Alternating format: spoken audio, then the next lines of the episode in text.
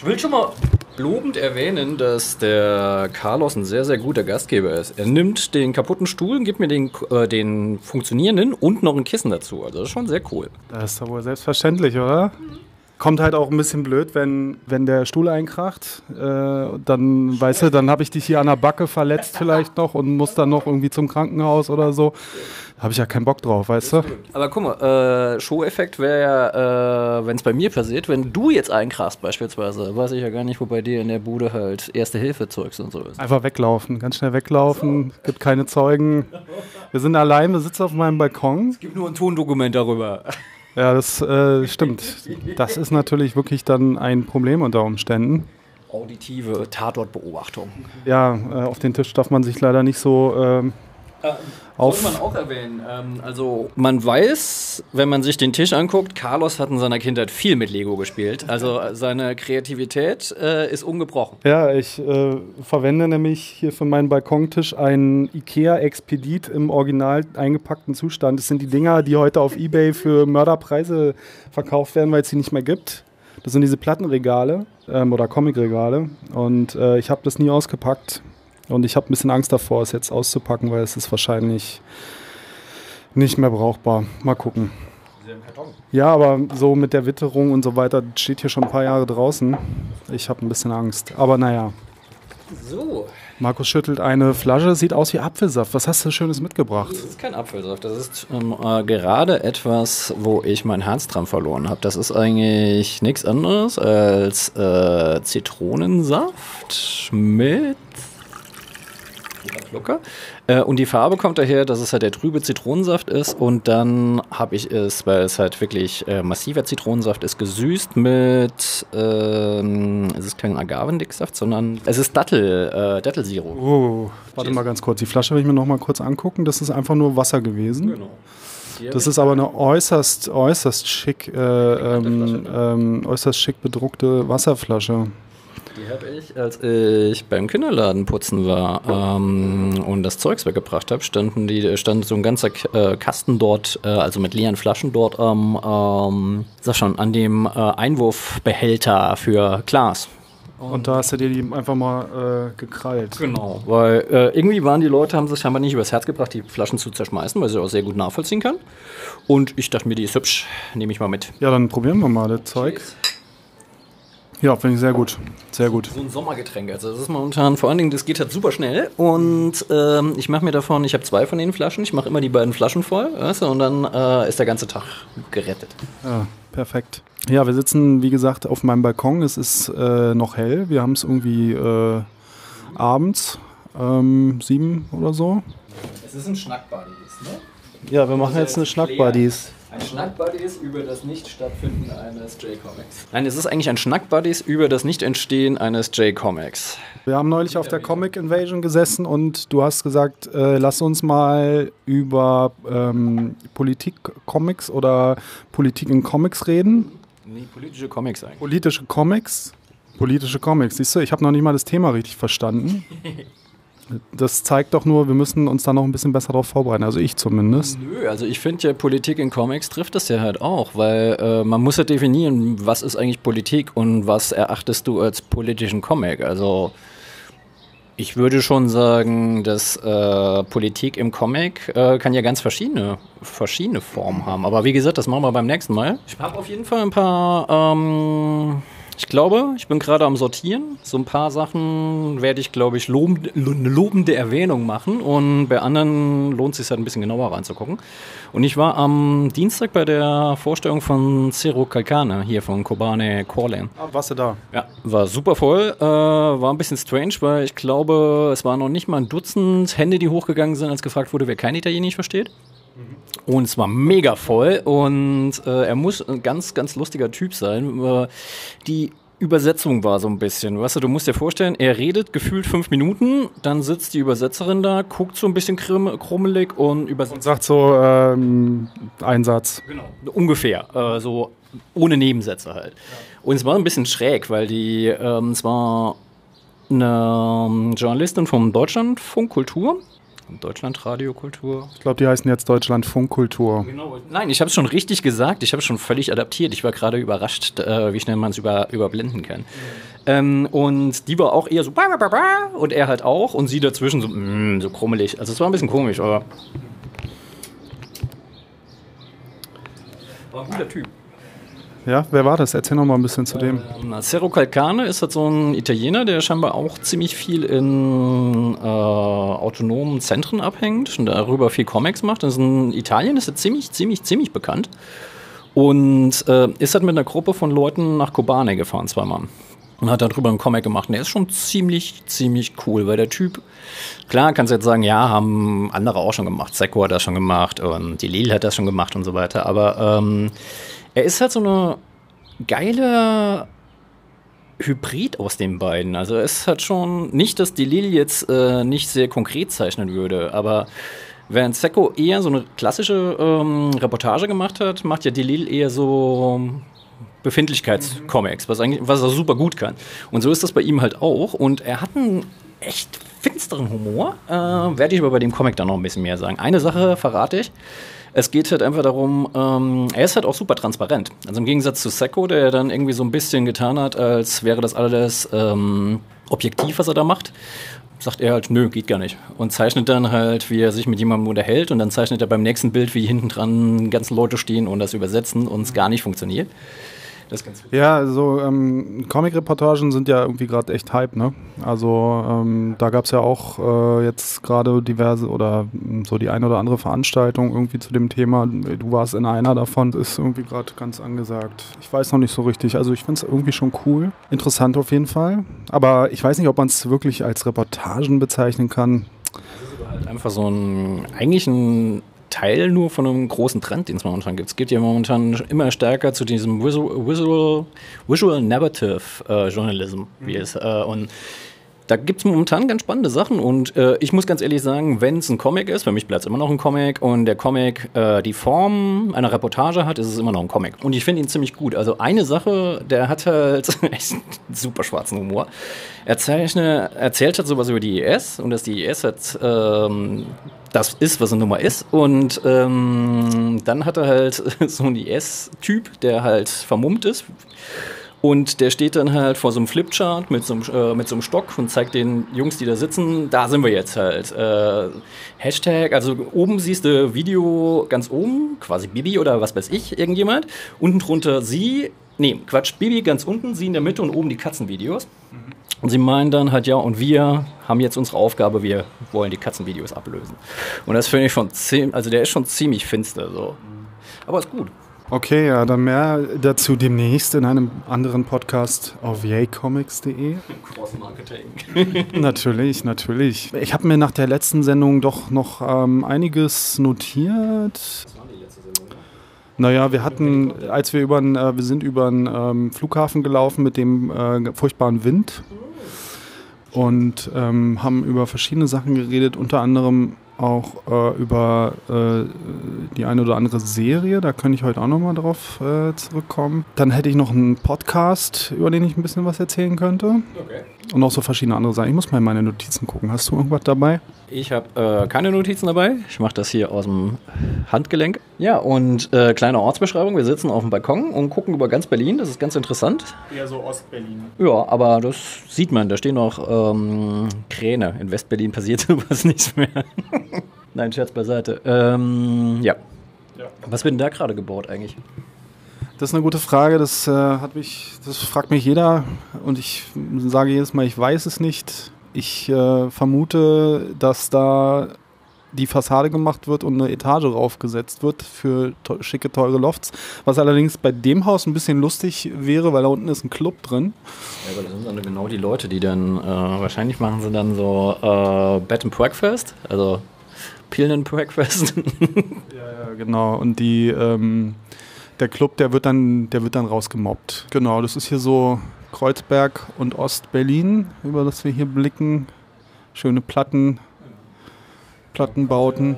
Der ehemalige äh, Todesstreifen, es gibt hier noch ein Stück ehemaligen Todesstreifen, der wird jetzt demnächst, glaube ich, bebaut. Und dann ist das Thema dann auch Geschichte. Obwohl es gibt noch den Mauerpark, aber der soll auch bebaut werden. Ne? Na, das ist doch schon lange so ein, so ein Thema, dass da immer so ein bisschen. Ich bin aber auch nicht auf dem neuesten Stand. Aber jetzt relativ aktuell ist ja dieses Thema mit der Kuvri-Brache hier, mit Zalando und so. Hast du das äh, noch gar nicht mitgeschnitten? Na, da kommt jetzt Zalando. Die, die geilen Klamotten-Höker ähm, bauen da jetzt ihren, ihre Zentrale drauf. Ähm, das ist ja lustig, weil wer wollte da alles bauen? BMW, alles Mögliche. Okay, und Zalando, die äh, immer noch keine schwarzen Zahlen schreiben, aber Steuergelder gepimpert sind, bauen da eine Zentrale hin. Mhm. Also wahrscheinlich nicht alleine. Das wird wahrscheinlich einfach so ein Industriekomplex mit lauter, lauter ähm, Büros und so. Ja, eine, ein legendärer, wunderschöner Ort, der jetzt auch wieder zerstört wird. Ja, mal gucken. Die Blockrebellen haben ja dort immer die, an der Fete der Musik immer die ihr Set gemacht an diesem kleinen ähm, Rondell, das es da gibt. Mal gucken. Ja, was was ähm, soll ich mal was erzählen? Mal, äh, was hast du denn da als Notizen stehen? Naja, zum Beispiel gibt es ja gerade eine neue Twin Peaks Staffel. Ja, hast du schon erzählt. Aber hast du. Also nicht erzählt, sondern geschrieben. Ja, ich habe ein bisschen ähm, getwittert, aber ähm, hast du noch nicht gesehen. Nee. Und äh, freue ich mich schon drauf, auf jeden Fall. Also fandst du gut früher? Ich bin ein ganz, ganz großer Twin Peaks-Fan, ja. Und äh, meines Erachtens, ich habe mich neulich auf einer Party relativ lange über Twin Peaks unterhalten und habe festgestellt, dass es eine Serie gibt, die ich in Sachen Horror, also in dem der psychologische Grusel, äh, besser finde als Twin Peaks. Und das ist Revenants. Also der, der, äh, The Returned. The Returned, genau. Mhm. Und, was aber schon ziemlich was anderes ist. Ne? Also es ist äh, Horror auf eine Art auch, aber schon was anderes. Ne? Ja, aber das Ding ist ja halt einfach auch bei Twin Peaks ist es ja so, dass es eher das psychologische Ding war. Es war ja wenig mit Monstern und so weiter. Und ähm, das fand ich eigentlich bei Revenant äh, auch relativ stark. Ja, ist auf jeden Fall, ähm, äh, David Lynch ist sich auf jeden Fall sehr treu geblieben. Es, ähm, es ist schon ein bisschen anders als, als die ersten beiden Twin, Peak, Twin Peaks Staffeln, aber Nee, aber dafür ist es noch verdammt nah dran. Also ähm, es ist eher so in Richtung seiner Filme, so Mulholland Drive und ähm, auch der Twin Peaks Film ist, glaube ich, finde ich ein bisschen eher mehr dran sogar. Aber es gibt da drin auch Sequenzen, die sehen nahezu eins zu eins aus wie aus der Serie damals. Es gibt Sachen daran, die mir auch nicht besonders gut gefallen. Also es ist mir teilweise ein bisschen arg lynchig. Also seine, ähm, es gibt sehr viel Red Room-Szenen und, und surreale Szenen und ich finde, ich mag surreale äh, Sachen und ich mag so diesen ganz abstrakten Lynch durchaus auch, aber zumindest also so in den ersten Folgen jetzt der neuen Staffel übertreibt das ein bisschen damit. Aber ähm, ja, ist okay, ist halt Lynch. So. Aber es ist natürlich auch so ein bisschen, er hat ja eine Ästhetik geprägt und hat ja eigentlich, ist ja quasi mit Twin Peaks schon so äh, die Mutter von den Serien. Der hat natürlich auch irgendwie einen Namen zu verteidigen und ja, müssen wir mal gucken.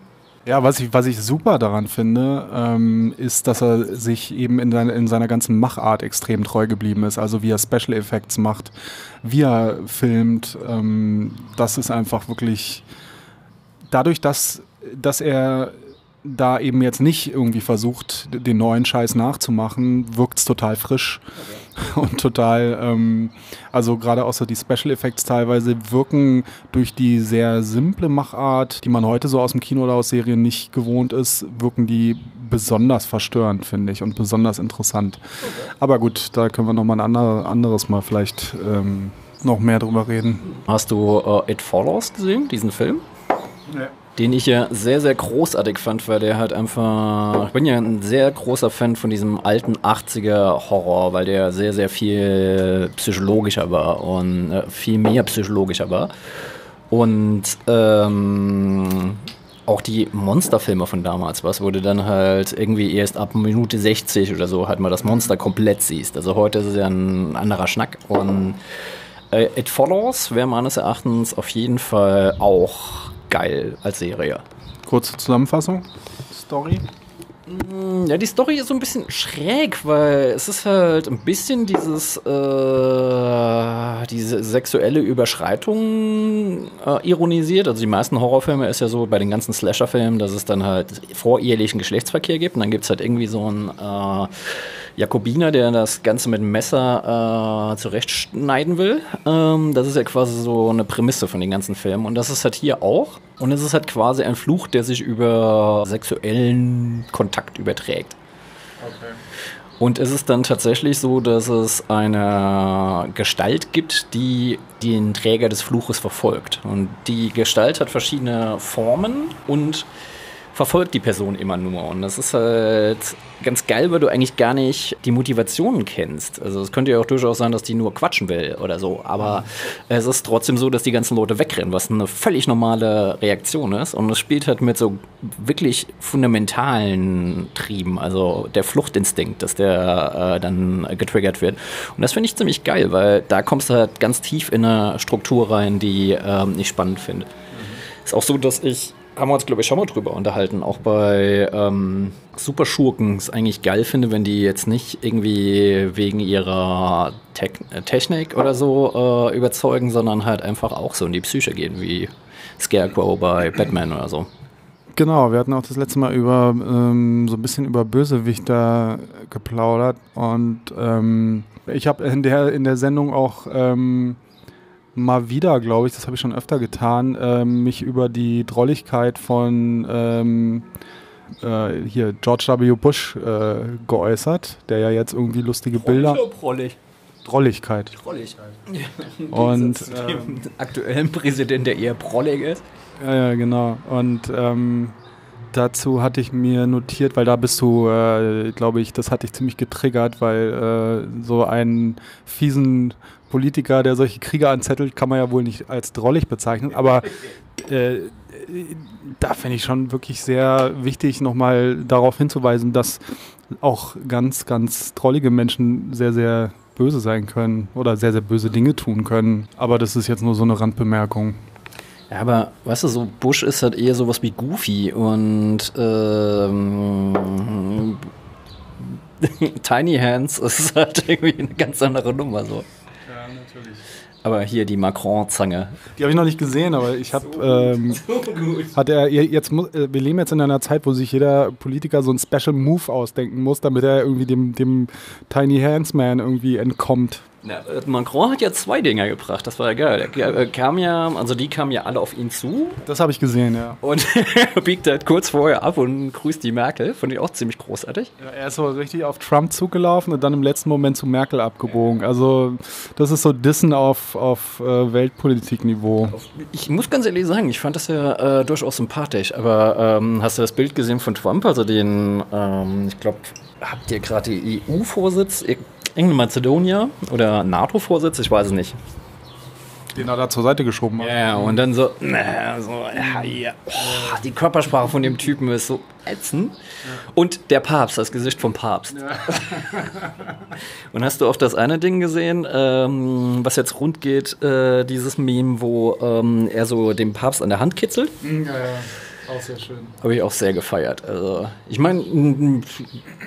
Also, es ist auf jeden Fall nicht langweilig und sehr, sehr unterhaltsam, der Typ. Also, meme-ergiebig ist er auf jeden Fall. Das kann man ihm nicht äh, von der Hand weisen, aber. Das Schlimme an der Sache ist halt, ähm, also auch wenn der Typ jetzt nicht mehr lange im Amt bleibt, womit ich fast schon rechne jetzt, ähm, das Schlimme ist halt, dass man sich jetzt über jeden freut, der ähm, halt einfach nur nicht völlig debil ist. ähm, und ich meine, weißt du, diese Welt braucht wirklich was anderes als Politiker, die nicht völlig debil sind. Und ähm, das ist wirklich ein bisschen tragisch gerade. Ja, aber das Schlimme und das Tragische ist ja, dass wir uns so ein bisschen einfach machen, indem wir dann sagen, ja, die sind debil. Also hier irgendwie der äh, Trump ist ein Narzisst und ähm, Erdogan hat sein Ehegefühl nicht im Griff und Duterte ist halt einfach ein Soziopath. Die sind alle einfach total gestört, aus ja, meiner Sicht. Ich finde halt einfach so, das ist immer, ich finde das blöd, dass man ähm, dann das halt einfach so ähm, mit Krankheiten versucht äh, zu erklären. Ich meine, die haben Motivation, die haben wahrscheinlich absolut komplett nachvollziehbare, zumindest für sie nachvollziehbare Motivation. Und ich finde, äh, das macht keinen Sinn, wenn wir die Leute krank sprechen. Vor allen Dingen den Leuten gegenüber, die tatsächlich krank sind, einfach irgendwie auch ein bisschen blöd. Aber es ist auch wichtig zu erklären, warum diese Typen so drauf sind. Also ich meine, ähm, ja, gut, es reicht natürlich als Motiv. Du brauchst aber keine Küchenpsychologie. Also ich meine, äh, du Härte ist halt einfach ähm, ein Mensch, der auf einer Insel lebt, die auch mal Militärdiktaturen äh, Erfahrung hat und greift halt einfach in die Trickkiste zurück, was in einer Diktatur funktioniert hat. Und ich meine, guck dir erstmal an. Äh, du Härte wird wegen seiner Todespatronen vom Trump gefeiert, äh, ähm, Erdogan wird gefeiert gefeiert wegen seiner, äh, seinem Vorgehen gegen äh, die Opposition und die Presse. Wenn ich mir das angucke, denke ich mir halt einfach, was passiert denn, wenn dieser Mensch das Kriegsrecht ausruft? Weil das könnte er ja. Ich meine, so seine Vorbilder machen mir schon so ein bisschen Angst. Und das ist halt eher was, was mich beschäftigt, als ist er jetzt vielleicht ein Narzisst? Hm, ja, gut. Äh, unterm Strich ist es dann egal, warum die Leute so drauf sind, aber ähm, ich finde es schon wichtig, mal festzustellen, dass äh, halbwegs gesunde Menschen sind einfach nicht so drauf. Also das äh sind die Menschen nicht so drauf, weil sie gesund sind, oder sind die Menschen nicht so drauf, weil sie sozial kompetent sind? Ich meine, das ist ja ein Unterschied. Ich tue mir ein bisschen schwer damit zu sagen, die Leute sind sozial inkompetent, weil sie krank sind. Da kommen ganz viele, ganz viele, ganz viele Sachen zusammen natürlich. Das ist äh Aspekte zusammen, aber ähm, keine Ahnung. Ja, müssen wir jetzt auch nicht. Das Schlimme ist ja, dass äh, solche Vögel, über die es einfach ist, sich aufzuregen, dann halt tatsächlich noch so einen Schleier des Vergessens über andere Leute legen, wo ich mir denke, so, what the fuck? Wie zum Beispiel der tschetschenische Präsident, der dann sagt, hier am Ende von Ramadan bringen wir alle Schwule um wo ich mir denke, so, was geht? Und Putin dann so, haha, ja, hm, keine Ahnung. Also wir sind ja da so, hm, haben nicht so viel Erfahrung mit nicht traditionellen Lebensgemeinschaften, wo ich mir auch denke, so, bah, wie ekelhaft ist das denn? Weißt du, solche Sachen, das ist halt, äh, oder halt, was in Venezuela gerade abgeht, dass da halt irgendwie, ähm, irgendwelche äh, getreuen Leute aus dem Slum dann bewaffnet werden, weil man weiß, die sind treu und die schicke ich jetzt mal äh, in die Schlachten, die machen mir die, Demo äh, die Demonstranten platt. Also das ist fast schon so Warlord-Logik, die dieser Typ an den Tag legt. Also weißt du, es gibt genügend Sachen, über die es tatsächlich auch lohnt nachzudenken. Aber es ist halt viel lustiger, so haha, Spaß-Meme zu machen über die Leute, die, wo man eh schon weiß, diesen äh. Ich glaube, diese Memes haben auch einfach eine wichtige Funktion. Anders kommt man damit nicht klar, als sich darüber lustig zu machen. Also das ja, ist... Gesagt, ich sage ja nicht, dass die Meme schlecht sind und dass sie nicht eine gewisse Notwendigkeit haben und dass sie nicht halt irgendwie auch eine äh, Entlastungsfunktion haben. Aber Manchmal muss man aber halt auch einfach in der Scheiße wühlen, um sich eine Meinung zu machen. Beispielsweise habe ich ein, äh, auf YouTube einen Kanal abonniert äh, von Leuten, die tatsächlich visuelle Narration verstehen. Also sie machen Clips.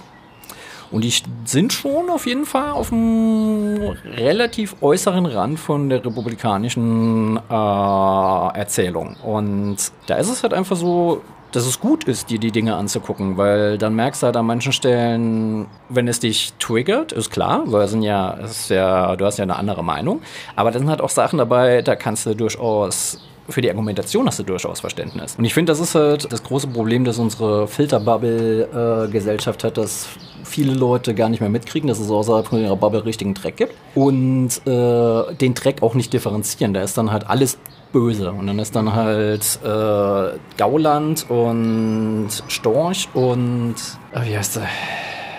Unsere vertriebenen Aktivistin. Steinbach. Steinbach ja. ähm, das sind dann halt alles fiese Nazis und dann hast du halt sowas wie Jobbik, das sind dann auch fiese Nazis, aber was zwischen den Leuten liegt ja doch schon noch ein erheblicher Unterschied. Ja. Und äh, ich finde halt bei dieser Differenzierung geht halt sehr, sehr, sehr viel verloren. Ja, das ist ähm, tatsächlich ein Problem, finde ich auch. Ja. Aber lass uns auch über lustigere Sachen reden.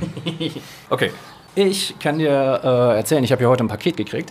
Ja ich sehr cool fand. Da ist ein schönes Spiel drin und zwar äh, hast du früher Arcade gespielt, so am Automaten, so Videospiele? Ach so, du meinst äh, Arcade Games. Genau. Es gab in Deutschland ja nicht so richtig Automaten, ne? also so ein bisschen, aber so diese richtig krasse Arcade Kultur wie in den Staaten hatten wir ja hier nicht so. Also so hier und da habe ich sowas schon mal gezockt, aber ähm, weiß nicht. Also ich war mit meinem Vater ab und zu in der Eckkneipe bei uns um die Ecke, wenn er da irgendwie so sein Feierabendbierchen gezogen hat. Und ich durfte dann an der Arcade-Maschine spielen. Und dann gab es halt so ein Spiel, wo du als schießender Mensch irgendwie vom obersten Stockwerk eines Hauses runter in, zum Ausgang kommen musstest. Und dann hast du halt irgendwelche Leute erschossen, was ziemlich finster ist. Was aber nur so Pixel war damals. Na, schon Pixel, aber ich meine, das war für die damalige Zeit, wusstest du, du wusstest schon, was du da tust. Aber ich meine, als Kind ist es halt völlig egal. Da spielst du auch mit Spielzeugsoldaten und machst riesen Schlachten und so und hast einen ganz anderen Zug dazu. Aber ich mochte dann halt auch einfach so Sachen, ähm, wenn du von unten nach oben fliegst. Also es gab ja diese ganzen, ähm, wo du entweder ein Raumschiff hattest oder einen Bomber geflogen hast und dann halt alle möglichen Sachen kaputt schießen musst, so ein äh, Updates gekriegt. Nee, nicht Updates. Upgrades gekriegt hast und so. Das fand ich einfach immer sehr, sehr geil. Und es gibt tatsächlich ein Brettspiel, das das momentan macht. Aha. Also kein Brettspiel, sondern ein Kartenspiel. Das ist eigentlich ziemlich lustig. Wie, dann wandern so die Karten durch die Gegend oder ist es rein, muss man sich alles vorstellen? Das ist alles so dann. Du dir vorstellen, du hast halt so vier ähm, Slots, wo Karten reingesteckt werden. Mhm. Und du fliegst halt da durch und musst halt, äh, wie bei einer Arcade halt auch, fliegen und Dinge ausweichen und Sachen zerschießen und so weiter. Und ähm, wenn du über eins von diesen Dingern geflogen bist, dann wird diese Schiene weggenommen, die wird dann hinten wieder angelegt. Also das ist quasi das äh, manuelle Scrollen dann. Mhm. Und hinten werden nochmal Karten reingefügt. Und am Ende kommt halt ein Boss. Und dann hast du also am Schluss von diesem Set hast du noch so eine Bosskarte und die entscheidet dann, sind vier Bosse sind dabei, welcher von den vier Bossen dann auftaucht. Das ist ziemlich cool. Und ähm, ich glaube, das könnte sehr, sehr witzig sein. Und ist auch schon relativ alt, haben sie jetzt irgendwie verramscht. Hätte ich mir, glaube ich, für einen Originalpreis nicht gekauft. Nicht, weil es mich nicht interessiert hätte, sondern weil es dann einfach andere Sachen gibt, die mich mehr interessieren. Und jetzt so für einen Ramschpreis dachte ich mir, ach komm, kannst du ja mal nehmen, gucken, ob das taugt. Wie alt ist das? Ich glaube, das Original aus den Staaten ist jetzt irgendwie vier Jahre alt oder so. Und das ist halt, also die äh, Produktzyklen von Spielen sind momentan echt kurz. Weil du hast natürlich, es ist ja eine super krass wachsende Branche. Und du hast natürlich jedes Jahr dann, äh, jetzt ist ja auch nochmal gerade, am Montag sind sehr bekannt gegeben worden, die äh, Nominierung. Der Spiel des Jahrespreis ist ja so ein global relevanter Preis. Ja. Und das ist ganz spannend, wenn du es dann neu anguckst. Mhm. Und leider ist mein Tipp fürs Spiel des Jahres nicht in Kraft getreten. Was war dein Tipp? Mein Tipp war Fabelsaft. Was ist das? Fabelsaft ist ganz witzig. Du musst dir vorstellen, ähm, du hast halt eine Auslage, ich glaube äh, ein 4x2 Squid, Quid, also acht Karten, die da liegen und du kannst halt die Karten benutzen. Also jede einzelne Karte hat halt einen Effekt. Da kannst du halt draufgehen und von jeder Karte sind vier im Spiel. Und man kann die Karten aber auch kaufen. Und sobald ein Stapel also sobald du eine Karte gekauft hast, kommt eine neue Karte von dem Stapel dazu. Da mhm. gibt es auch nochmal vier, die einen Effekt haben. Also es kommen immer wieder neue Effekte hinzu, andere gehen raus. Die kommen dann auch nicht mehr ins Spiel. Das ist halt quasi so, äh, die Idee ist halt, dass du das nächste Spiel dann machst mit der Ausgangslage, die du im vorherigen Spiel hattest. Mhm. Und das ist eigentlich ganz spannend ähm, und super süß illustriert und ja, fand ich auf jeden Fall ganz witzig. Halt mit so lustigen Tieren, die dann halt irgendwelche Effekte haben. Und du hast dann halt irgendwelche Früchte, die du sammeln kannst. Und wenn du eine gewisse Anzahl an Früchten hast, kannst du halt die Karten bezahlen. Okay. Und dann machst du halt, verarbeitest du die Früchte zu Fabelsaft. Und das ist halt eigentlich quasi das, äh, der, der Effekt von dem, äh, die Idee von dem Spiel. Und das ist eigentlich echt witzig. Jo, und das haben sie nicht auf die Liste gesetzt, aber auf die Empfehlungsliste zumindest. Also nicht nominiert, sondern auf der Empfehlungsliste. Und noch ein Spiel, wo ich dachte, es hätte Qualitäten fürs Kennerspiel. Das haben sie auch nur auf die Nominierungsliste gesetzt. Also es gibt ja immer drei Kategorien. Also es gibt halt Spiel des Jahres, Kinderspiel des Jahres, Kennerspiel des Jahres. Früher gab es noch ein paar mehr. Es gab auch mal noch Expertenspiele. Es gab auch noch mal den Preis für das äh, schönste Spiel, mhm. was ich eigentlich ganz schön fand, weil da mitunter halt echt coole Ideen dabei sind. Und das Spiel des Jahres wird dann überall groß beworben, ne? Ja, der Effekt ist äh, aber auch ganz witzig, weil du hast dann halt Spiel des Jahres wird ja dann überall gekauft. Also dann hast du halt bei Karstadt und bei DM und wo überall, überall hast du die Sachen stehen. Ich habe jetzt beispielsweise vor einem halben Jahr oder so, habe ich mir Spiel des Jahres von 2014 für einen Ramschpreis bei DM gekauft. Mhm. Und ähm, das sind natürlich auch Familienspiele meistens und das ist halt ein super lustiges Kamelrennen. Das macht halt schon Bock. Also kannst halt drauf gehen, äh, die brauchen neuen Lagerplatz. Das heißt, wenn jetzt die neuen Spiele des Jahres kommen, die werden dann groß eingekauft. Und äh, vielleicht das auch einer der Gründe gewesen, warum Fabelsaft nicht äh, nominiert wurde, weil es halt ein relativ kleiner Verlag ist, der das Ding macht. Die vielleicht auch verhindern wollten, dass er halt irgendwie sich überdehnt, was auch immer. Aber ja, hast dann ab und zu das Glück, dass du so ein Schnäppchen machen kann. Und die Idee ähm, ist ja auch ganz witzig. Die haben ja auch immer eine relativ lange Begründung, warum das so ist. Und sagen ja auch Wiederspielwert und halt auch Familientauglichkeit. Und klar, jetzt, äh, wenn du so ein Spieler bist wie ich, der viel mit den Kindern spielt im Job und dann aber auch so privat ganz gern spielt, äh, hast natürlich eine breitere ähm, Kenntnis von Spielen. Und da gibt es dann manche Sachen, wo du denkst, ja gut, gab's schon mal. Aber jemand, der neu dazukommt, der eigentlich nicht viel damit zu tun hat, kann ja sein, dass der die Mechanik total großartig findet. Mhm. Also, ist, ist okay, also. Ich glaube, ich will den Job auch gar nicht machen da Jury zu sein oder was? Also es ist halt auch eh immer die, die Sache. Es ist ja völlig egal, ob es jetzt Filme oder Comics oder Bücher sind. Also es ist halt ein bisschen schwierig. Und oftmals ist es ja so, wenn mehr äh, PR, Energie und Kohle hinten dran steckt, ähm, werden auch Sachen nominiert, wo du denkst, hm, von der Qualität her eigentlich na, nicht unbedingt. Also Comic des Jahres fände ich äh, eigentlich auch ganz gut. Na, das gibt's ja auch, ne? Preise. Ja, das E-Com halt, meinst du? Ja, und den Max und Moritz gibt's. Ja, stimmt, Max und Moritz gibt's ja auch. Dann gibt's noch hier so diese, ähm, wie heißt der? Tagebuch-Bloggen-Preis. Ist ja jetzt gerade alles verliehen worden. Also der Max und Moritz nicht, aber der E-Com wurde doch gestern oder vorgestern äh, vergeben. Und ich, ähm, ja, ich, ich weiß nicht. Preise irgendwie Preise sind schon ein sehr, sehr wichtiges Instrument halt für den Künstler, weil Na klar. es ist halt immer noch ein hartes Business und wenn dann halt jemand ein Preisträger ist, äh, gibt es ja auch Kohle und Stipendien und so weiter. Finde ich gut. Und Aufmerksamkeit. Ja.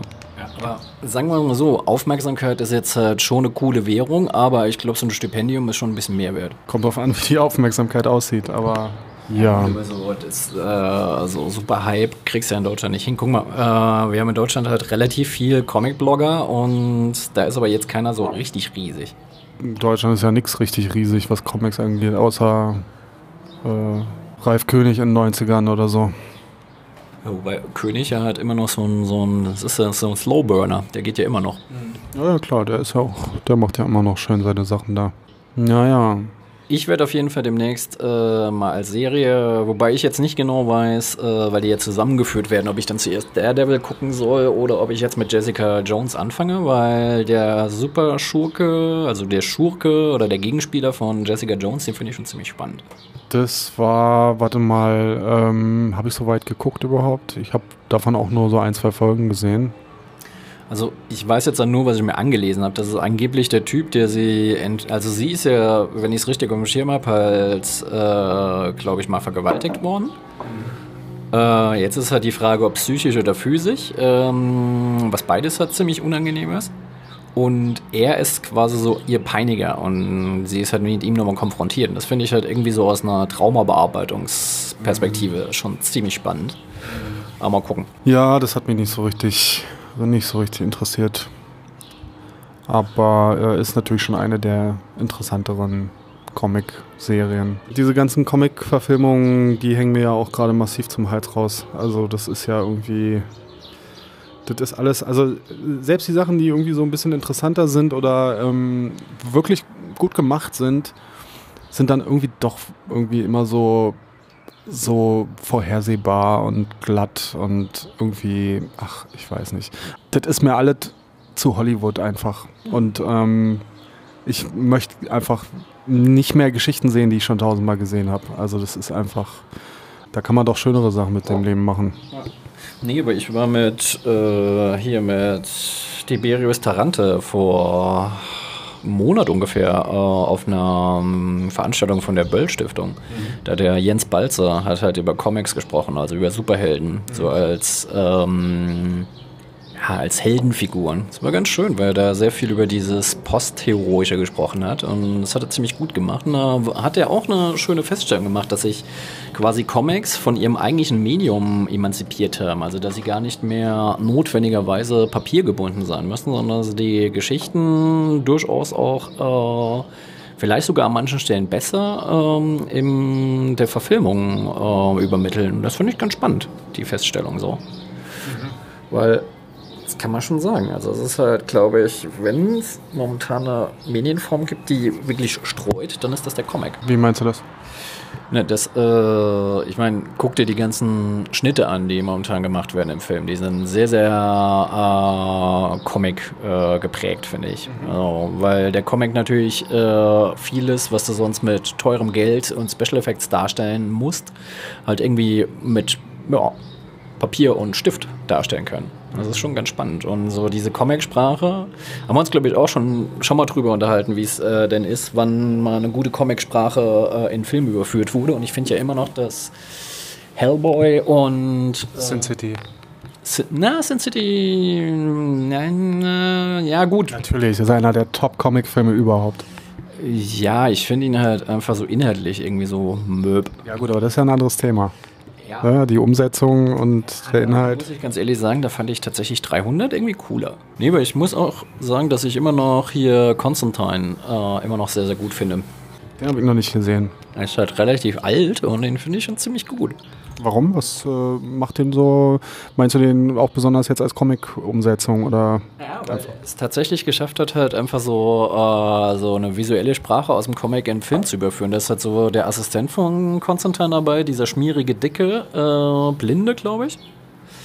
Und da ist so eine Szene dabei, wie er dann in so einem Raum rumschwebt und ganz viele Zeitungen halt rumfliegen und er quasi mit den Händen die Informationen aus den herumfliegenden Zeitungen aufnimmt.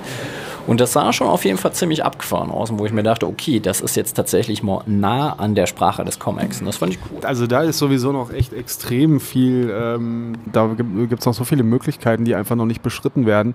Diese ganzen Comic-Verfilmungen sind ja jetzt im Grunde, also klar, äh, gerade jetzt so Heldenverfilmungen, ähm, bedienen sich dann natürlich auch ähm, so vieler Comic-Elemente, aber dass Filme dann mal so richtig comichaft werden, ähm, sowas gibt es halt wirklich selten. Also bei Sin City war es halt extrem, bei 300 war es auch äh, ziemlich, äh, ähm, alles ziemlich überzeichnet und so. Und ähm, ich finde, da geht einfach noch viel, viel mehr. Also man äh, könnte einfach so geil also es gibt einfach so viel, so viele ähm, Möglichkeiten, die da im Film einfach noch nicht beschritten werden. Also es müssen ja nicht mal nur für Comic-Verfilmungen, ja, also auch für überhaupt generell, ja. Und es ist irgendwie immer, es kommt mir vor, als ob, als ob immer alles nur das Gleiche ist. Ja, es ist einfach irgendwie so ein bisschen. Ich muss jetzt mal Gin trinken. Gut, ja, also ich bin mega frustriert von, von diesem ganzen Mainstream-Unterhaltungsscheiß. Und ähm, deswegen freue ich mich gerade sehr über Twin Peaks und ähm, und es ist ja auch schön, in diesem Serienhype gibt es ja auch dann doch hin und wieder wirklich Perlen. Fargo ist auch gerade so ein Ding wieder, läuft gerade die dritte Staffel. Auch sehr schön. Ja, aber nichts erzählen, weil bei Fargo habe ich angefangen, habe ich die ersten, die erste Hälfte der ersten Staffel gesehen und äh, habe es dann aus irgendwelchen Gründen halt nicht mehr weitergeguckt. Das musst du unbedingt weiter gucken. Das ist äh, auf jeden Fall auf dem äh, Zettel. Wie gesagt, ich habe auch die zweite Staffel von Two Detectives noch nicht gesehen. Ich habe nicht mal die erste gesehen. Echt?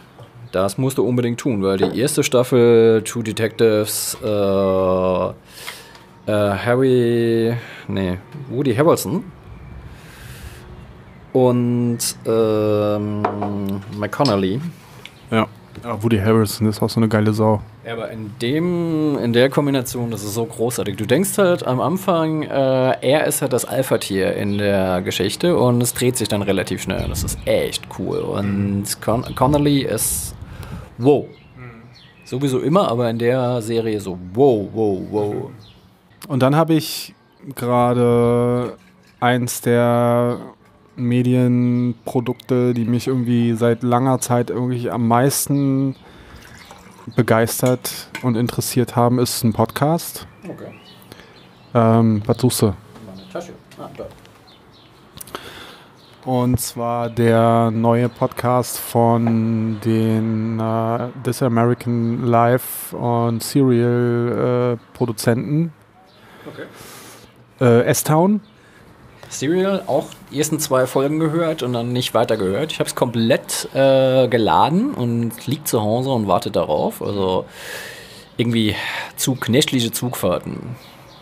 Ich habe Serial gar nicht gehört, weil da war mir der Hype einfach zu massiv. Ja, es war ja wirklich, äh, da wurde ja irgendwie die, die Ankunft des Podcasts äh, äh, ausgerufen, irgendwie als neue, das Übermedium und so weiter. Es war mir einfach alles ein bisschen zu, bisschen zu krass. Und aber S-Town habe ich mir jetzt mal reingezogen. Und das ist, ähm, das ist auf jeden Fall, mh, mm, ja, sehr interessant und sehr gut gemacht.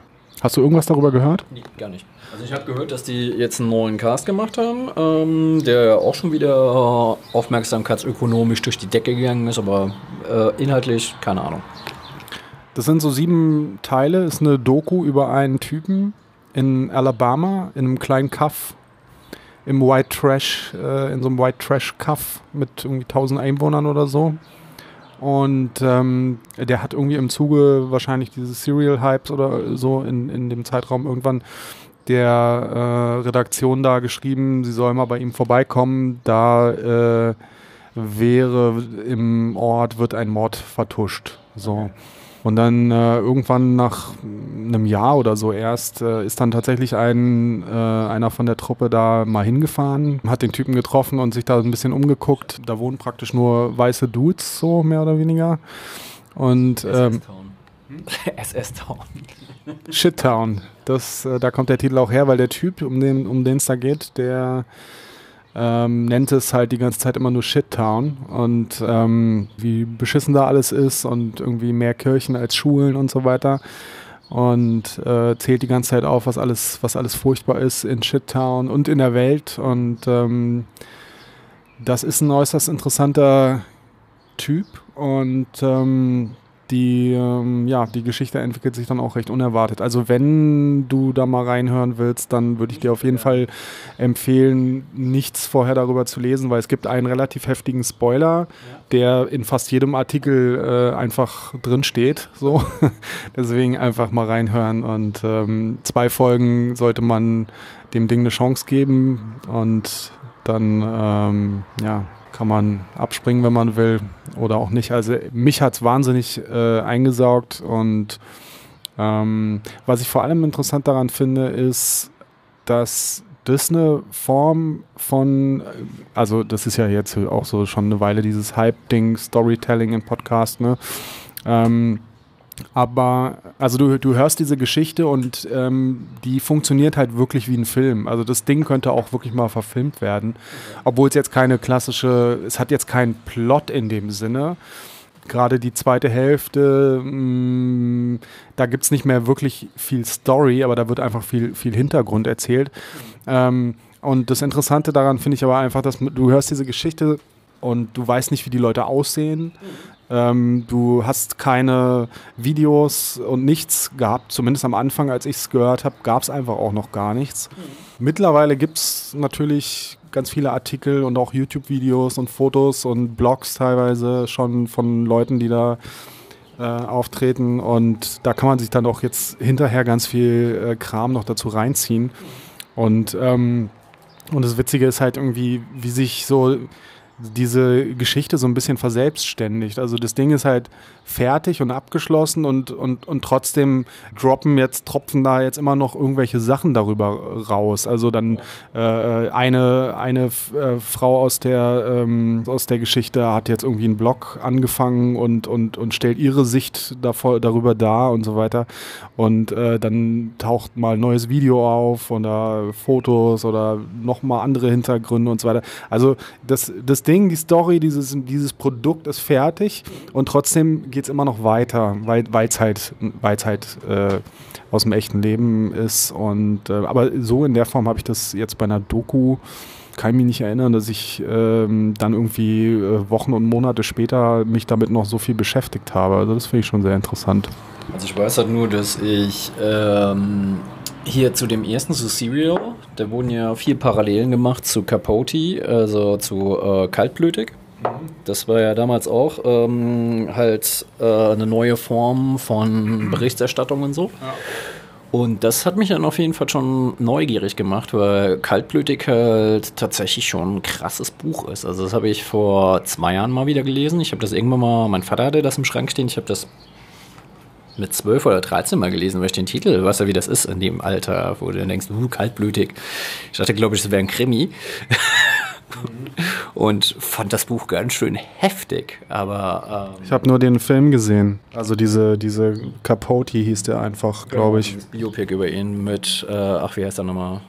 Philip Seymour Hoffmann hat ihn hat ihn gespielt da und ähm, der Film klar ist ein Biopic, aber der ist schon der hat schon hauptsächlich die Kaltblütig-Story erzählt. Ja, auf jeden Fall. Ich habe ihn ja gesehen, also ich fand das schon ziemlich gut. Ich glaube, ich habe auch im Rahmen von Capote habe ich das Buch auch nochmal gelesen. Ja. Und mich nochmal dran erinnert. Also ich glaube tatsächlich, ich habe das Buch gelesen damals und dann war es halt irgendwie so, es gibt halt bei mir, gibt es halt so mindestens drei Bücher, wo ich mir denke, die muss ich definitiv nochmal lesen. Und ich bin ja jemand, der ganz selten Bücher zweimal liest, weil ich mir denke, warum? Es ist ja so viel da. Mhm. Quatsch, noch ein Buch nochmal zu, äh, noch zu lesen. Aber ich glaube, ich will Affe und Wesen von Huxley auf jeden Fall nochmal lesen, weil ich das ziemlich eindrucksvoll fand. Ähm, dann komm gleich drauf, wie es heißt. Auf jeden Fall ein J.B. Ballard äh, Buch, das ich auch ziemlich geil fand so eine Öko-Dystopie. Glaube ich, damals hat schon mich ziemlich beeindruckt hat, weil ich glaube, die. Das Witzige ist ja, dass die unsere Sci-Fi, die wir hatten, so aus den 60ern, 70ern, die wird jetzt äh, immer aktueller. Also, von, weil ja viele Sachen. Ich meine, wie weit sind wir noch von Blade Runner weg? Von der Datierung? Ach, nur noch zwei Jahre oder so. Ich meine, wird natürlich nicht so sein, aber es ist halt schon witzig. Ich meine, kannst es natürlich auch aus einer anderen Perspektive aufziehen, wie, ah, hier ist Hoverboard, ist noch gar nicht da. Aber ähm, gerade bei diesen Sci-Fi-Geschichten, gerade wenn sie ein bisschen sozial dystopisch war, ähm, denke ich mir an manchen Stellen so, wow, war schon ziemlich hellsichtig, was sie so geschrieben haben. Ja, und ich bin sehr froh, dass es keine fliegenden Autos gibt. Mm, ja. Stell dir mal Städte mit fliegenden Autos vor, das wäre ja. Cool, dann hätten wir die Fahrradwege für uns. Im Schatten dann aber. Im Schatten der Autos, genau. Ja, wenn das alles Elektroflugautos wären, fände ich das okay. Dann müssen wir erst noch hier die, das Problem mit, den, mit der Energie klären. Also das, äh, ja. Aber ich finde das cool, weil wenn alle Autos fliegen, dann äh, kannst du wieder Fahrrad fahren. Nee, ich finde das nicht cool. Die Autos müssen einfach, müssen einfach mal, das muss, diese ganze Verkehrsgeschichte, das muss einfach mal anders gemacht werden. Aber das habe ich auch schon. Wie bei den Jets, äh, Jetsons? Hießen die so? Das war die Familie Feuerstein in der Zukunft. Genau, und da war es ja, was ich bei den Jetsons immer extrem geil fand, da war es ja so, dass es gab überall so Transportbänder. Stimmt, ja, ja. Die hatten sowieso irgendwie ganz abgefahrene Technologien da teilweise. Es war halt noch richtig 60er ne? oder ja, 50er genau, sogar. Kleine Flugautos, ganz niedliche und äh, schon ganz cool. Ja, so ein Beförderungsband fände ich halt geil, weißt du nicht. Dann halt irgendwie so Hermannstraße, stellst dich drauf und dann steigst wieder ab am, am, äh, am Alex. So fände ich schon auf jeden Fall cool. Es würde halt auch einfach jede Menge äh, ähm, Smartphone-Smash-Ups äh, irgendwie ähm, verhindern. Das stimmt natürlich, ja. Man, man sieht ja ständig hier Hipster zusammenstoßen. Das wird dann nicht mehr passieren. Auf dem Weg äh, fast zweimal mit dem Fahrrad gegen Leute, äh, also Symbiosen aus Mensch und Smartphone gestoßen. Mhm. Ich mir denke, ganz ehrlich, wenn du über eine breite Straße läufst, weißt du, ich bin ein Fahrrad. Wenn ich gegen den stoße, habe ich einen Haufen kinetische Energie und das macht ihm wahrscheinlich ziemlich Aua. Aber stell dir mal vor, es ist ein Auto.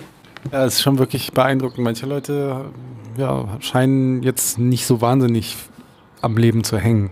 Na, ich glaube, die hängen schon an ihrem digitalen Leben. Und ich frage mich an manchen Stellen, ähm, was würde denn tatsächlich passieren, wenn es mal einen harten Cyberangriff geben würde und dann plötzlich äh, jeder halt nur noch ein Telefon in der Tasche hätte? Gut, kannst natürlich noch die ganzen Spiele und so weiter, kannst du auch noch so zocken. Aber ähm, wenn die jetzt halt jeder, denn die Leute rennen ja mit den Handys durch die Gegend und äh, nutzen ja das Internet. Stell dir mal vor, da kommt so ein harter Hackerangriff und dann ist dein Smartphone halt kein Empfangsgerät mehr, sondern nur noch ein Telefon. Hm, ja, gut. Okay. Das wäre ähm, spannend, weil da würden wahrscheinlich Leute halt. Da kann ich mir aber noch äh, interessantere Szenarien vorstellen. Ach, ich fände das schon ziemlich gut, wenn dann die Leute in der U-Bahn sich gegenseitig mal nochmal angucken müssten und so. Oder sich gegenseitig anrufen müssen. Ja, genau, anrufen, genau. Ich hab dir doch bei WhatsApp geschrieben. Nee, ich finde es ja halt auch immer wieder witzig. Äh, ich bin ja tatsächlich noch so ein, so ein, so ein ähm, Totholz-Nutzer. wenn äh, gut, die U8 ist jetzt vielleicht auch nicht der, der perfekte Parameter, weil es halt äh, einerseits halt so eine Freiluftpsychiatrie ist und andererseits so die Hipster-Tube. Ähm, aber äh, wenn du da mit dem Buch in der Bahn stehst, neulich ist es tatsächlich passiert, dass mich jemand fotografiert hat, wo ich mir dachte so, Alter, kommst du klar? Gleich wurde zu ihm gesagt, das du vergessen. Da wurdest du fotografiert, weil du so ungewöhnlich mit einem Buch in der Hand aussahst. Ja, er hat einfach, ich sah so gechillt aus. Äh, so, äh, das war eigentlich auch ein ganz cooles Foto, so mit einem Fuß gegen diese Plexiglasscheibe gelehnt und das Buch in der Hand und Kopfhörer drin. Oh, ich kann das halt einfach so, das asoziale Dreieck. Also ich, Buch und Musik, das geht ganz gut, aber ähm, trotzdem habe ich dann keinen Bock, dass mich irgendjemand fotografiert. Weil ich nachher noch irgendwie bei Hot Dudes äh, auf irgendeinem Instagram-Blog oder so keinen Bock drauf. Es gab ja tatsächlich mal so äh, einen, der relativ groß war aus, glaube ich, aus New York oder so, wo es dann halt alle möglichen Typen äh, da war es halt aber so Buch und Bärte. Also die nur Leute fotografiert, die Bücher mhm. lasen und Bärte hatten. Ja. Ich mir dann auch denke, so, ah, und halt immer, oh, guck mal, Zufall und so weiter, wo ich mir denke, wie viel ist davon eigentlich gemacht und inszeniert? Mhm. Ja, ja, einiges. Auf Instagram ist einiges inszeniert. Ja. Inszenier, Ins, Instagram. Das ist ja so etwas, wo ich überhaupt gar keinen Bezug zu habe. So. Das Witzige war, auf der Party neulich habe ich einen Typen getroffen, den ich bei ähm, dem Partygastgeber vor, lass mich nicht lügen, fünf Jahren, glaube ich, mal auf der Party getroffen habe. Und das war ganz witzig, weil er halt irgendwie so einen Torhammer ähm, um den Hals hängen hatte und so Haare und sah halt irgendwie so ein bisschen aus wie so ein Nazi-Mettler. Mhm. Und kennst mich ja, ich habe ihn dann gleich halt irgendwie mal anfragen müssen, ob das denn so ist. Und hat sich dann rausgestellt, dass es nicht so ist und dass es ein ziemlich cooler Typ ist. Und mit dem habe ich dann halt die ganze Nacht durchgequatscht. Und jetzt bei der Party stand er halt auch irgendwie neben mir, sag mal, war das nicht so? Und hier und bla. Und es war halt auch wieder genauso, dass wir dann fast die komplette Party auf dem Balkon gestanden haben. Es war auch das erste Mal, wo es richtig warm war. Und geschnackt haben. Und ähm, das war auch ganz spannend, weil er tatsächlich äh, in den fünf Jahren mein Twitter mitgelesen hat. Natürlich, was passiert, wenn du Twitter nutzt. Aber manchmal macht man sich ja nicht so die Blatte drum und ja. meint halt, ja, warum ich denn eigentlich so ruhig wäre und es wird halt was fehlen und bla bla. Und äh, das fand ich jetzt ganz witzig. Also es gibt natürlich ein paar Leute, die schon gesagt haben, irgendwie dein Blog fehlt, ähm, was ich nachvollziehen kann. Aber so Twitter habe ich eigentlich nie wirklich so als Content-Schleuder begriffen. Also der Blog eher. Und äh, fand ich da ganz witzig, mal so von einer anderen Perspektive, wie meine Feeds so wahrgenommen werden. Mhm. Und das fand ich eigentlich ganz witzig. Mhm. Und Instagram ist nicht so dein Ding. Verstehe ich nicht. Verstehst du, was gibt es da nicht zu verstehen? genauso wenig wie ich Snapchat verstehe. Ähm, also ich habe Tumblr verstanden. Tumblr habe ich ja ziemlich exzessiv betrieben, aber Instagram weiß ich nicht. Vor allen Dingen diese Hashtag-Flut. Also ich meine, bei diesen... ja, das ist SEO einfach nur. Achso, okay. Darüber kommen Leute und folgen dir und liken und bla bla bla. Ich muss ganz ehrlich sagen, da hast du halt ein Foto und meistens ist halt die, die Hashtag-Reihe größer als das Foto und ähm, da sind mitunter halt auch so, so Hashtag äh, so bla, also bla bla dabei, wo ich mir dann denke, so, okay, wenn das halt deine Catching Phrases sind, nach denen du halt irgendwie das Netz untersuchst, dann läuft doch irgendwas ganz schön falsch bei dir so. Verstehst du Instagram? Benutzt du Instagram? Ich benutze Instagram, ja. Ich meine, es gibt natürlich völlig unterschiedliche Motivationen und Benutzungsarten auch, ja. Also es gibt halt eben so die völlig inszenierten Geschichten, dann gibt es halt so die Selfie-Leute und es gibt natürlich ganz viele Überschneidungen auch.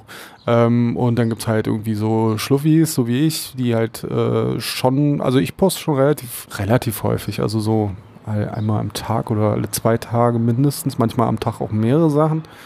Und ähm, ich, ich benutze es halt einfach nur so als, ähm, ja, als, als ähm, Doku, als ähm, Tagebuchartig. So, das habe ich gemacht. Und äh, ja, um halt andere Leute auch ein bisschen daran teilhaben zu lassen. Mir geht es dann nicht so wahnsinnig darum, dass mir da so viele Leute folgen. Es ist halt, äh, eigentlich mache ich das hauptsächlich wirklich für Leute, die mich kennen. Und sei es nur aus dem Netz, reicht ja schon. Ja ja, es gibt halt ganz unterschiedliche Motivationen, das zu machen und äh, auch unterschiedliche Benutzungsarten. Und da kann man sich halt dann das rauspicken, was man irgendwie selber nützlich findet für einen oder interessant findet. Aber das ist ja mit Twitter auch so oder mit, mit allem ist es so eigentlich. Was macht das Ding eigentlich anders als Tumblr jetzt beispielsweise? Naja, einiges. Also ich meine, da steht halt das Foto im Mittelpunkt. Bei Tumblr hast du ja irgendwie verschiedene Medientypen. Und äh, so, Instagram ist ein reines Fotoding. Instagram ist ein reines Fotoding, ja. Also da geht's halt. Äh ich habe mich damit noch gar nicht so tief beschäftigt. Also wie gesagt, weil für mich war es halt einfach so, dass die Parallelen, die es bei Tumblr gibt zu Instagram, machten halt für mich äh, jetzt keinen großen Unterschied. Und was ich halt wieder krass fand, ist halt, dass das Ding halt auch so ein irgendjemand hat das ja programmiert und für unglaubliches Geld verkauft, wo ich mir dann immer denke, so, wie funktioniert das eigentlich, dass du da halt irgendwie in einer kleinen Butze was zusammenschusterst und das dann, wenn es funktioniert, halt abstößt und plötzlich Millionär bist. Naja, das, da geht es halt hauptsächlich um die User. Es hatte halt einfach viele User, es war die größte Fotoplattform, deswegen hat Facebook sich das gekrallt, weil sie gesehen haben, dass sie da äh, auf diesem, in diesem Bereich einfach sehr schwach aufgestellt waren und ähm, sicherlich auch die Konkurrenz äh, weghaben wollten und dann haben sie sich, haben sie sich das gekrallt. Facebook. Zuckerberg hat ja äh, für das äh, bedingungslose Grundeinkommen plädiert. Mhm. Ja, das ist ja irgendwie so jetzt so das das Ding, was alle Kapitalisten irgendwann mal machen in ihrem Leben. Ja, nur das Witzige ist äh, tatsächlich, dass er auch das Angebot gemacht hat, dass Leute, dass reiche Leute, also Leute wie er, das finanzieren sollen. Mhm. Ich meine, eigentlich eine ganz schöne Idee der Umverteilung, weil ähm, wenn er mir sein Geld gibt für meine Grundsicherung, habe ich da kein großes Problem mit. Weil im Endeffekt ist es äh, tatsächlich so, dass ich glaube, dass viele Leute sehr viel interessantere und kreativere Sachen machen könnten. Ja, aber dann kommt natürlich immer das Argument, wer macht dann die Scheißjobs? Es gibt bestimmt Leute, die es machen. Also ich muss ja ganz ehrlich sagen, ich bin ja äh, tatsächlich inzwischen heilfroh, dass ich wieder einen Job mache, wo ich mit den Händen arbeite.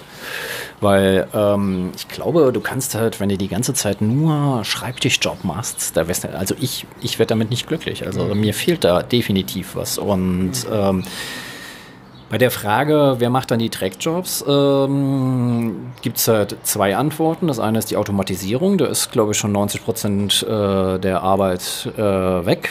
Und das andere, mhm. da finden es bestimmt noch, bestimmt noch Leute, die es machen werden. Ich weiß es nicht, ob das funktionieren würde. Also, ähm, ich meine, das ist jetzt nicht mein Argument. Wer macht dann die Scheißjobs? Also, natürlich soll niemand Scheißjobs machen müssen und vieles, was irgendwie so schlecht bezahlt wird, ähm, würden wahrscheinlich auch sehr gerne viele Leute machen, wenn es besser bezahlt werden würde. Aber es ist halt, äh, ich weiß nicht, so wirklich richtig durchdacht und ausprobiert äh, worden ist es halt einfach bisher noch nicht so viel. Es ist halt quasi ja auch ähm, dadurch, dass die Arbeitswelt sich ja so verändert hat, dass es halt gar nicht mehr so genügend Jobs gibt für alle, äh, ist es ja halt einfach so, dass es an manchen Stellen halt so ähm, Simulationen von Jobs, muss man es ja schon fast nennen, gibt. Ja. Ähm, und ich glaube, diese Simulation kann das gerne in so einer Simulation, wenn er denkt, das kann eine Maschine besser als ich. Und ich könnte ja. mit meiner Zeit was ganz anderes anstellen. Ja. Und ich glaube tatsächlich, ähm, so ein Einkaufszentrum mit einer, äh, mit einer Kasse, wo du selber scannst, was ja überall inzwischen halt äh, eingeführt wird. Bin ich auch voll dafür. Es gab mal eine Untersuchung von irgendwelchen Sozialwissenschaftlern, die dann in irgendwelchen großen ähm, Kaufhäusern äh, den Leuten halt irgendwie 50 Meter nach der Kasse quasi aufgewartet haben und gefragt haben, äh, ob sie denn die Haarfarbe oder das Geschlecht von dem Menschen, der sie äh, abkassiert hat, benennen können. Mhm. Und da waren 60 Prozent nicht befähigt, das zu tun. Mhm. Weißt du, die Leute von der Kasse weg und dafür die Leute in die Beratung. Und ich glaube, es gibt genügend Nerds, die gerne beraten und ich glaube, da können die Leute auch sehr glücklich mit werden. Und wenn du irgendwo reingehst und du weißt, da gehst du rein und hast halt Ahnung. Also ich beispielsweise bin jemand, ich gehe lieber, tausendmal lieber zu Konrad als zum Mediamarkt. Mediamarkt ist billiger, aber Konrad äh, kannst du jemanden anschnacken und er sagt dir dann aber auch, was geht. Und nicht nur, da kannst du auch mit ungewöhnlichen Fragen hinkommen und kriegst eine Antwort. Das finde ich cool. Und da kannst du krasse Lichtshows kaufen. okay. Für den Partykeller. Das ist so, was ich mit Konrad verbinde. Partykeller? Lightshows für Partykeller. Eigentlich finde ich ja Partykeller gar nicht mal so schlecht. Ähm, aber es gab doch noch so einen anderen Namen dafür. Eigentlich finde ich ein Party. Jeder sollte eigentlich einen Partykeller haben. Partykeller sind cool. Gibt es das noch überhaupt? Das, ich weiß nicht. Ist das noch ein Ding? Ich, ich finde es auf jeden Fall cool, weil die Sache ist ja tatsächlich, ähm, was brauchst du denn für einen Partykeller? Du brauchst einen Raum, also eine soziale Lokalität. Du brauchst halt irgendwie ein bisschen mediales Bespielen und fertig. Mehr brauchst du nicht. Vielleicht noch ein paar Getränke. Und, und Freunde, die kommen. Ja, gut, äh, das stimmt. Vielleicht gibt es halt äh, die Partykeller nicht mehr, weil die Leute halt keine Freunde mehr haben. Das kann natürlich sein. Das finde ich sehr plausibel. Es arbeiten ja alle nur noch. Da kann man ja keine Freunde mehr haben. Keiner hat, jeder hat einen Job. Keiner hat Langeweile. Ich bin ja tatsächlich, seit ich äh, diesem Brettspiel-Ding verfallen bin, ja ähm, sehr für solche Sachen. Also ich hätte ja super gerne so einen Spieltisch, wo du dann, wenn du irgendwie so ein Spiel hast, was lange dauert, wo du es dann halt auch abbrechen kannst und einfach so eine Platte drüber schiebst und dann spielst du halt später, äh, später weiter. Fände ich halt cool. Noch ein, ein, kleiner, äh, ein kleiner Nachsatz zu dem ähm, bedingungslosen Grundeinkommen. Also da müssen wir jetzt überhaupt gar nicht. Das Problem ist einfach, und da habe ich einfach noch keine gute Antwort ähm, zu gelesen, ähm, wenn die Leute auf einmal alle 1000 Euro mehr haben, dann äh, wird halt einfach alles teurer, sodass wir dann wieder das gleiche Problem haben wie vorher auch schon. Also dann steigen halt die Mieten einfach dementsprechend, sodass man dann trotzdem wieder arm ist, obwohl man 1000 auf dem Konto hat. Ja, vor allen Dingen ist es halt auch einfach so, dass mit dem bedingungslosen Grundeinkommen dann ja auch die Sozialversorgung quasi ähm, ausgehebelt würde. Ja, also es gibt da einfach schon ein, ein oder zwei oder drei Problemchen, die da, glaube ich, grundsätzlich irgendwie erstmal nochmal geklärt werden müssen an diesem. Das ist äh, ein globales Grundeinkommen sein, weil ansonsten hast du natürlich ähm, wiederum Wanderungsbewegungen, weil ähm, was machst du denn, wenn jetzt die nordeuropäischen Staaten das einführen und du dann halt als äh, von Jugendarbeitslosigkeit geplagter Südeuropäer, äh, der denkst so, hm, ich bin eigentlich ganz gut ausgebildet, kann ja dahin. Genau. Dann ist halt die Frage, wie ist das? Wird das äh, bedingungslose Grundeinkommen dann ethnisiert? Also ähm, bekommen dann nur die das bedingungslose Grundeinkommen, die eine bestimmte Passfarbe haben oder Genau, wenn ihr Antworten auf diese Fragen habt, dann beantwortet sie uns bitte. Das würde uns sehr interessieren und dann, äh, dann krempeln wir das System um. Ist das auch gestaffelt? Also ist es dann halt einfach so, dass die alleinerziehende Mama dann zweimal bedingungsloses Grundeinkommen kriegt oder wie auch immer? Das sind die Fragen. Und hier ist wieder Remi Demi. Wir haben ja eben über Comics und ähm, Großartigkeit gesprochen. Ich habe ja tatsächlich ähm, in den letzten paar Jahren ganz, ganz viel von diesen ähm, Coyote und äh, Roadrunner und so weiter mir angeguckt. Mhm. Und die klassischen Warner Brothers Cartoons. Die klassischen Sachen, die dann aber halt einfach, wo du es halt anguckst, oder auch Wallace and Gromit ist ja halt eigentlich immer noch, äh, oder halt auch Sean das Schaf, was ja alles immer noch handgemacht ist. Ähm, ich finde ja eigentlich wenn die Leute weggehen würden von den Spezialeffekten und halt nochmal dieses charmante, slapstickhafte, das Comics immer hatten. Das ist, glaube ich, auch das, was mir bei, bei Sin City so tierisch gegen den Strich ging. Dass Sin City ja einerseits sagt, ha, wir machen total den Slapstick und das Ganze mit so einem bierernsten, ähm, in so einer Bierernsthaftigkeit äh, gemacht hat, was ich völlig. Dieser Mix, ähm, also das ist halt doch ein Grund, warum ich es so interessant fand, tatsächlich. Also, wie ernst war? Nee, das ist eben so ein äh, interessanter, das ist eben so eine Mischung aus auf der einen Seite äh, mega brutales Drama und auf der anderen Seite dann eben so cartoony.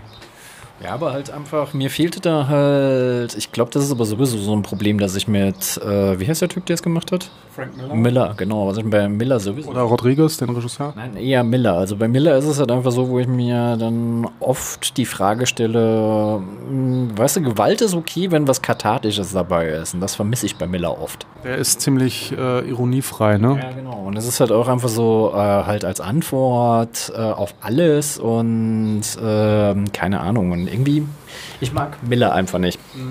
Also inhaltlich ist das auch nicht, nicht mehr so mein Ding. Ähm, ich glaube, mich haben auch eigentlich bei seinen Geschichten immer hauptsächlich die Layouts und die Zeichnungen äh, also gekriegt. Form, geile Formsprache entwickelt, das steht außer Frage. Und er hat halt einfach äh, mit äh, The Dark Knight hat auf jeden Fall ein Monument geschaffen, aber äh, ein Monolithen quasi schon quasi mhm. geschaffen. Aber wie gesagt, das Weiß ich nicht. Und mir ist gerade eben noch beim Pullern aufgefallen, es gibt tatsächlich noch eine Comic-Verfilmung, auf die ich warte. Na? Ich hätte gerne eine Comic-Verfilmung von Transmetropolitan. Oh ja, das äh, ist ja lustig, dass du das sagst. Da habe ich nämlich neulich tatsächlich auch drüber nachgedacht. Das wäre doch mal interessant. Wobei ich dann auch gedacht habe, müsste ich mal wieder lesen, um mal zu gucken, ob das jetzt überhaupt noch funktionieren würde heutzutage. Funktioniert, glaube ich, besser, besser als alles andere, weil die Sache ist ja tatsächlich so, dass ich momentan eigentlich eher das Gefühl habe, dass die 2000 AD-Sachen ähm, zeitgenössischer sind als vieles andere, weil da wirklich so von Polizeistaatlichkeit und Willkür und Brutalität und, und Kaltschnäuzigkeit geschrieben wurde, was bei vielen Comics gar nicht mehr so das Ding war. Dann hast du dann halt irgendwelche obskuren, sinistren Organisationen, bla bla. Aber ähm, so dieser alltägliche Abfuck, den haben sie ganz gut auf den Punkt gebracht. Und ich finde halt auch, dass Spider Jerusalem ja auch eine extrem geile Figur als Journalist war. Also. Und durchaus auch ein politischer Comic, finde ich. Auf jeden Fall. Den habe ich auch neulich äh, aus dem Regal gezogen, als ich hier mal geguckt habe, was ich so für politische Comics im Regal habe. Ja. Und vor allen Dingen halt auch so ein äh, tatsächlich politisch völlig inkorrekt. Also, ähm, das ist aber halt auch die, einfach die Frage so, macht das denn noch Sinn heute? Weil bei vielen Sachen denken viele Leute schon, ja, nee, fasse ich nicht an, mache ich mir die Finger nicht schmutzig und so. Und dann hast du auf der anderen Seite so Bullshit, wie zum Beispiel, oh, jetzt hat das Tor eine Frau, das geht doch gar nicht. Äh, wo ich mir dann denke, so, hey, hallo? Es ist so, dass es darum geht, dass jemand die Fähigkeit hat, den Hammer zu tragen. Und da steht nicht dabei, welches Geschlecht das haben soll. Mhm. Also, keine Ahnung. Wahrscheinlich wären sie mit einer nordischen Transe einverstandener als mit einer Frau. So, das ist doch total bescheuert. Ja, bei dem neuen Star Trek-Trailer äh, wird er jetzt auch schon wieder rumgeheult. Zwei Frauen und dann auch noch zwei nicht weiße Frauen in den Hauptrollen. Das ist, äh, da explodieren Köpfe. Ja, aber ich muss ganz ehrlich sagen, ich fand ja auch die ganze Debatte um das Whitewashing von Ghost in the Shell so ein bisschen sonderbar. Weil weißt du, du gehst einerseits, ähm, hat das seine Berechtigung, diese Kritik anzubringen, andererseits ist es halt einfach so, dass du so eine, in so eine Naturalisierungsfalle gehst. Wenn du dann halt einfach diesen Exotismus betreibst. Weil dann besetzt du jemanden halt mit jemand, der jetzt nicht weiß ist. Und das heißt, er hat andere Qualitäten. Und äh, da muss ich ganz ehrlich sagen, Bullshit. Weißt du? Entweder hat ein Mensch Qualitäten, ab, äh, unabhängig von seiner Phänotyp, oder er hat es halt eben nicht. Und das ist halt Ja, bei Ghost in the Shell fand ich das auch ein bisschen ja, weiß nicht. Ich habe den Film auch noch nicht gesehen, so, keine Ahnung. Ich will ihn auf jeden Fall noch im Kino sehen, weil ich mag halt äh, diese Frau. Es gibt ja jetzt zwei Serien von zwei Autoren, die ich sehr gerne mag, die jetzt äh, verseriert werden. Ähm, American Gods. Ja, den gibt's ja schon. Die gibt's ja schon. Genau, da bin ich, äh, wie gesagt, ich habe es noch nicht gesehen. Solange ich es noch nicht gesehen habe, ist klar, dass es existiert, aber ich habe es noch nicht gesehen. Das andere ist hier von Adams, Dick Gently. Ah, ja. ja, da habe ich auch äh, schon reingeguckt. Ich bin ein Riesenfan von Douglas Adams und so und auch die Dirk Gently Sachen fand ich toll und so. Deswegen habe ich mich sehr, sehr schwer mit der Umsetzung getan. Erstmal, weil ich das ähm, von der Stimmung her komplett anders ähm, interpretiert habe, die Bücher. Okay.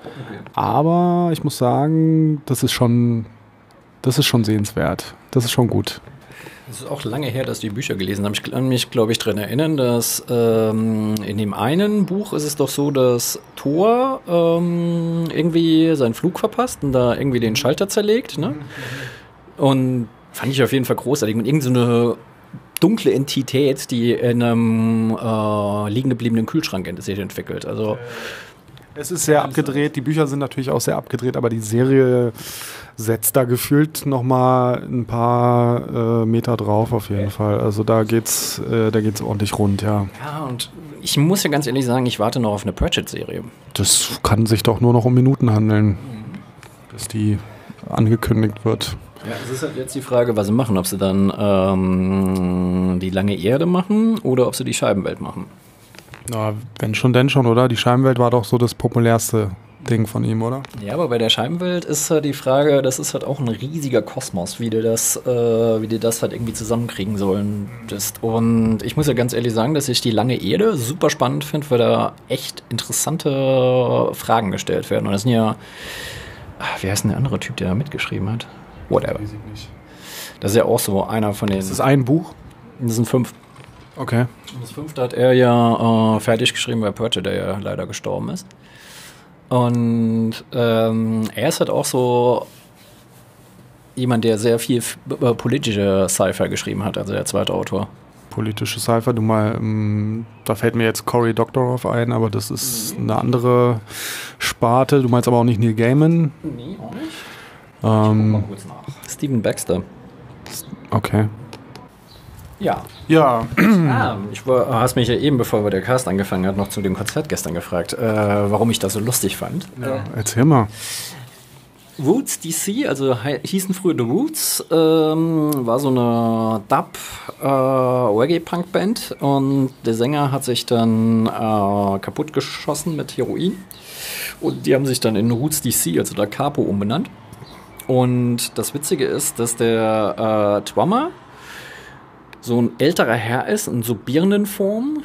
So könntest du dir wunderbar vorstellen, dass der irgend so eine Eckkneipe oder so ein Pub führt und hat halt Hörgeräte an, aber trommelt halt noch wie ein junger Gott und ähm, ja. Du hast gesagt, die sind alle schon nicht mehr die Jüngsten. Nee, die sind auf jeden Fall über 60. Also ähm, in den 80ern hatte so eine Hochphase gehabt, was schon eine ganze, ganze Weile her ist. Und äh, das Witzige war, gestern beim Publikum, du hast halt echt so alte Knöpfe gehabt, die dann halt äh, fast noch keine Haare mehr haben, aber die dann noch hochstellen und bunt machen. viele graue, grauhaarige Menschen, aber auch viele junge Leute und so. Und ich fand es echt ein cooles Konzert, es hat echt Bock gemacht. Wo waren das? Im Esso. Und was auch krass war, die erste Band ähm, war eine, äh, die Vorband war auch ziemlich gut. Die kam halt aus Manchester und er meinte dann halt so, ja, ähm, natürlich könnten wir jetzt halt eine ähm, Minute of Silence machen, aber er wäre eher interessiert an Five Minutes of äh, Noise. Und dann haben sie halt quasi statt der äh, Schweigeminute halt so ein ziemlich geiles, wütendes Stück gespielt. Und das fand ich gut. Ja, cool. Ja, lass uns mal, lass uns mal Schluss machen. Dann haben wir jetzt eine neue Folge Schnack Buddies. Dann ähm, bis bald. Macht's gut. Macht keinen Scheiß. Genau. Seid artig, da wo es notwendig ist und ansonsten unbequem.